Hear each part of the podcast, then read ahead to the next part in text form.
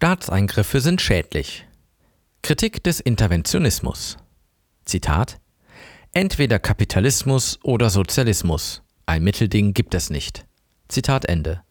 Ludwig von Mises, 2013 Kritik des Interventionismus. Im Jahr 1929 erscheint Ludwig von Mises Kritik des Interventionismus. Untersuchungen zur Wirtschaftspolitik und Wirtschaftsideologie der Gegenwart. Es handelt sich um eine Aufsatzsammlung, die bei ihrer Neuauflage 1976 um einen zusätzlichen Aufsatz, der den Titel trägt Verstaatlichung des Kredits, erweitert wird. Die Kritik des Interventionismus ist heute noch genauso relevant wie damals. Nach dem Ende des Ersten Weltkriegs kommt es zu einer verstärkten Abkehr vom Liberalismus und Hinwendung zur staatlich beeinflussten und gelenkten Wirtschaft zum Interventionismus. Unter Interventionismus ist Folgendes zu verstehen.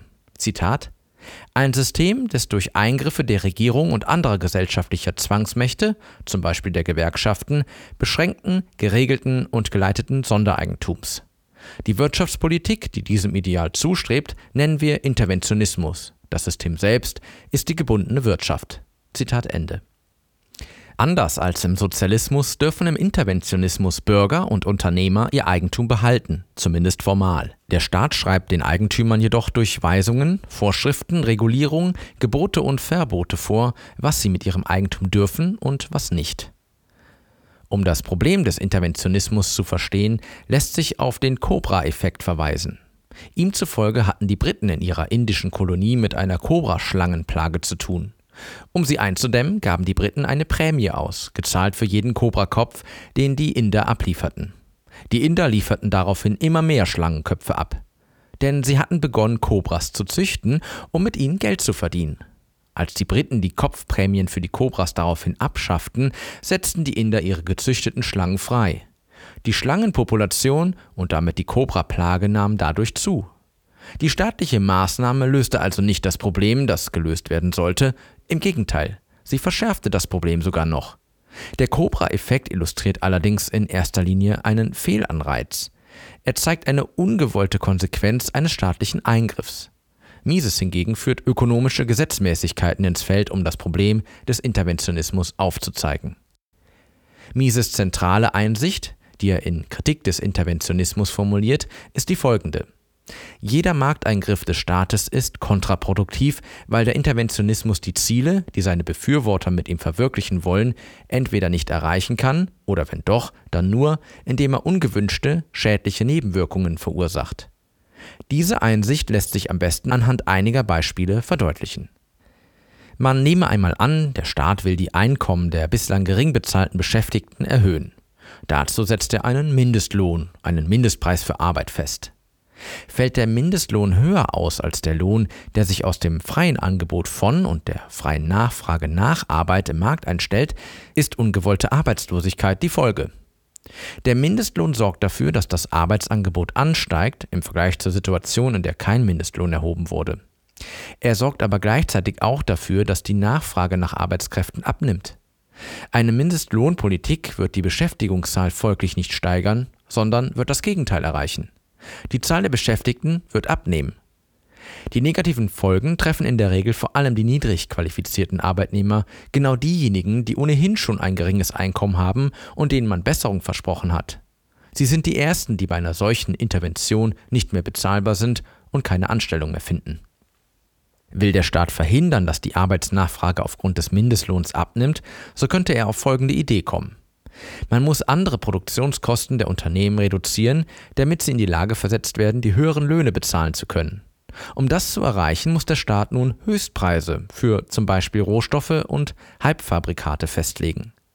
Ein solcher Eingriff hätte nun aber wiederum Auswirkungen auf die Erzeugung in den von den Höchstpreisen betroffenen Produktionszweigen.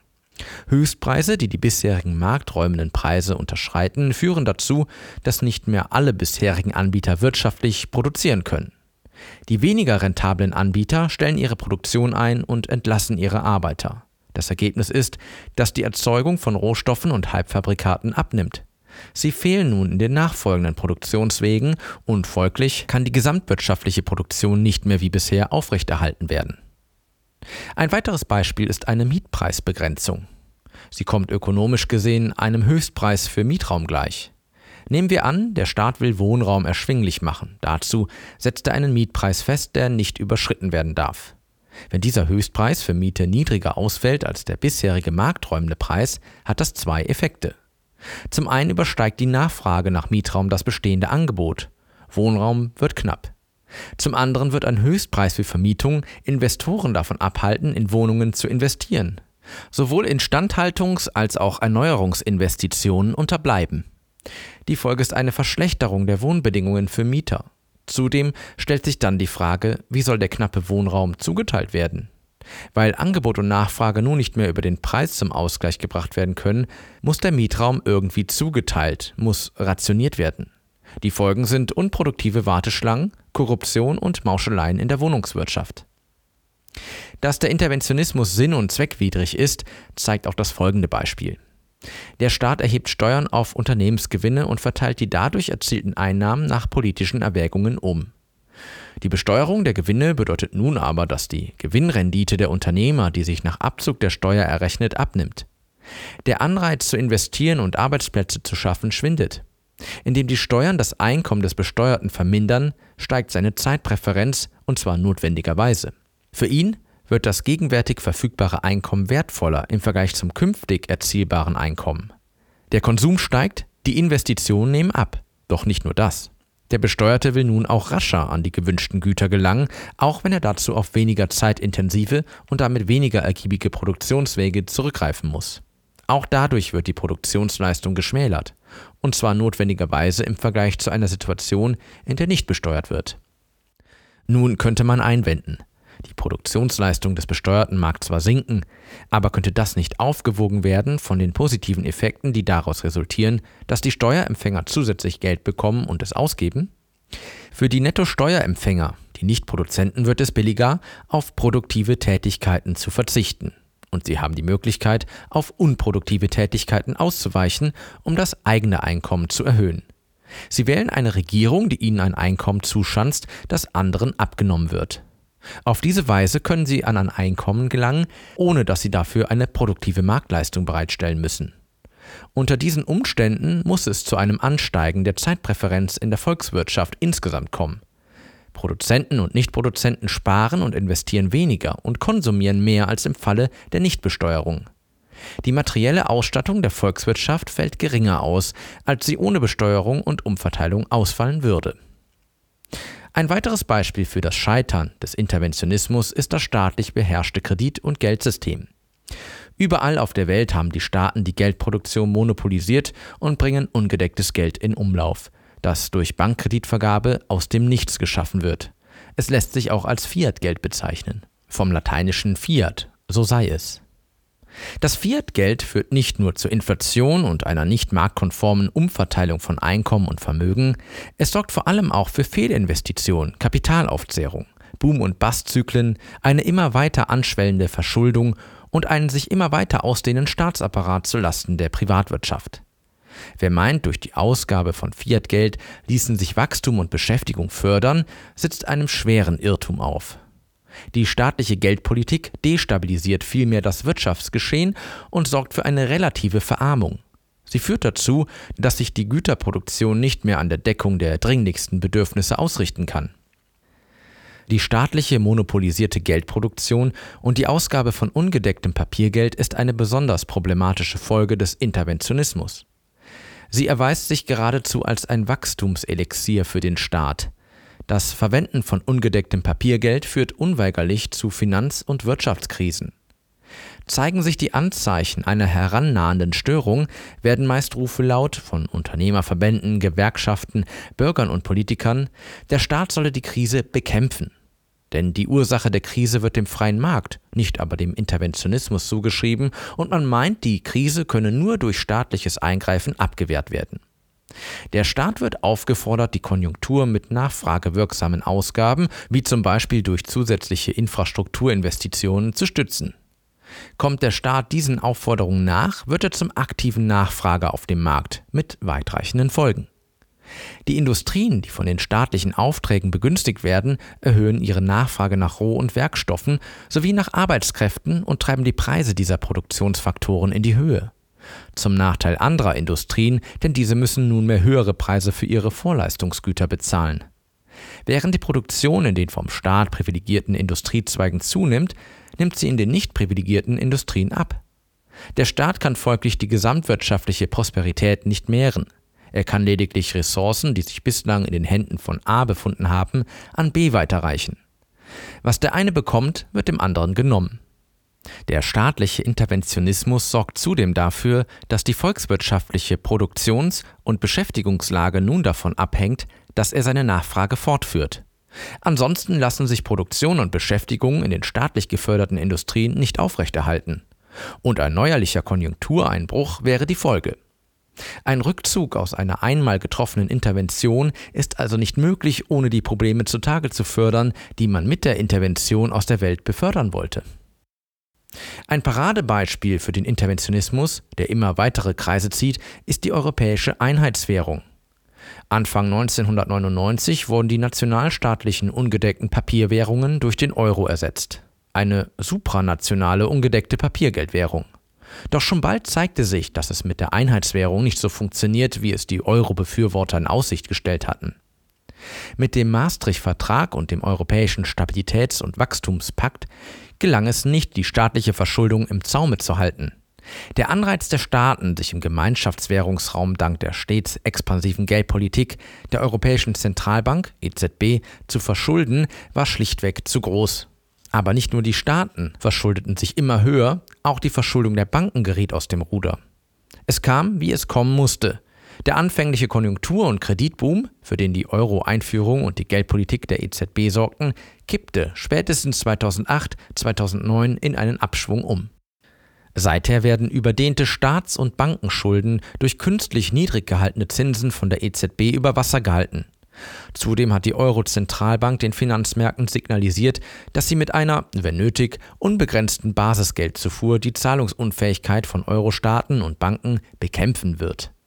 Dadurch wird das im Maastricht-Vertrag niedergelegte Prinzip, dass jeder Staat eigenverantwortlich ist für seine eigenen Staatsfinanzen, ausgehebelt.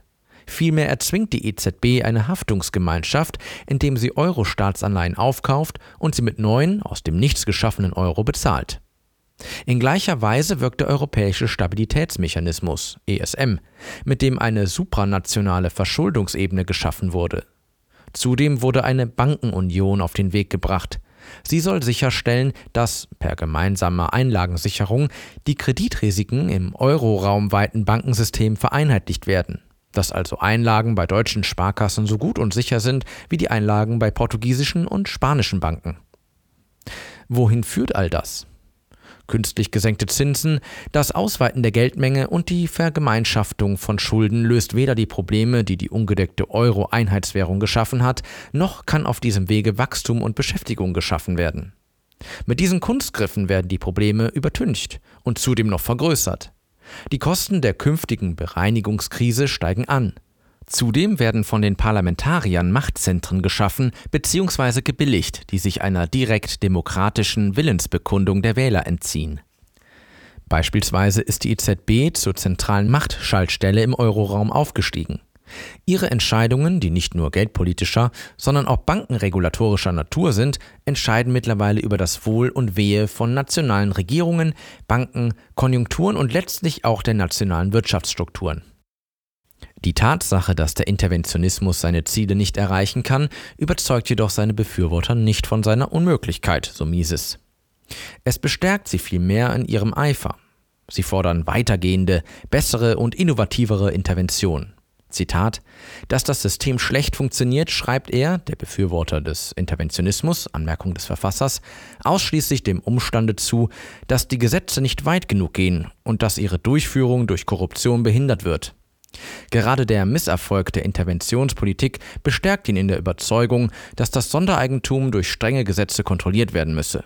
Die Korruption der mit der Ausführung der Staatsaufsicht betrauten Organe erschüttert nicht sein blindes Vertrauen in die Unfehlbarkeit und Makellosigkeit des Staates. Sie erfüllt ihn nur mit moralischem Abscheu gegenüber den Unternehmern und Kapitalisten. Zitat Ende.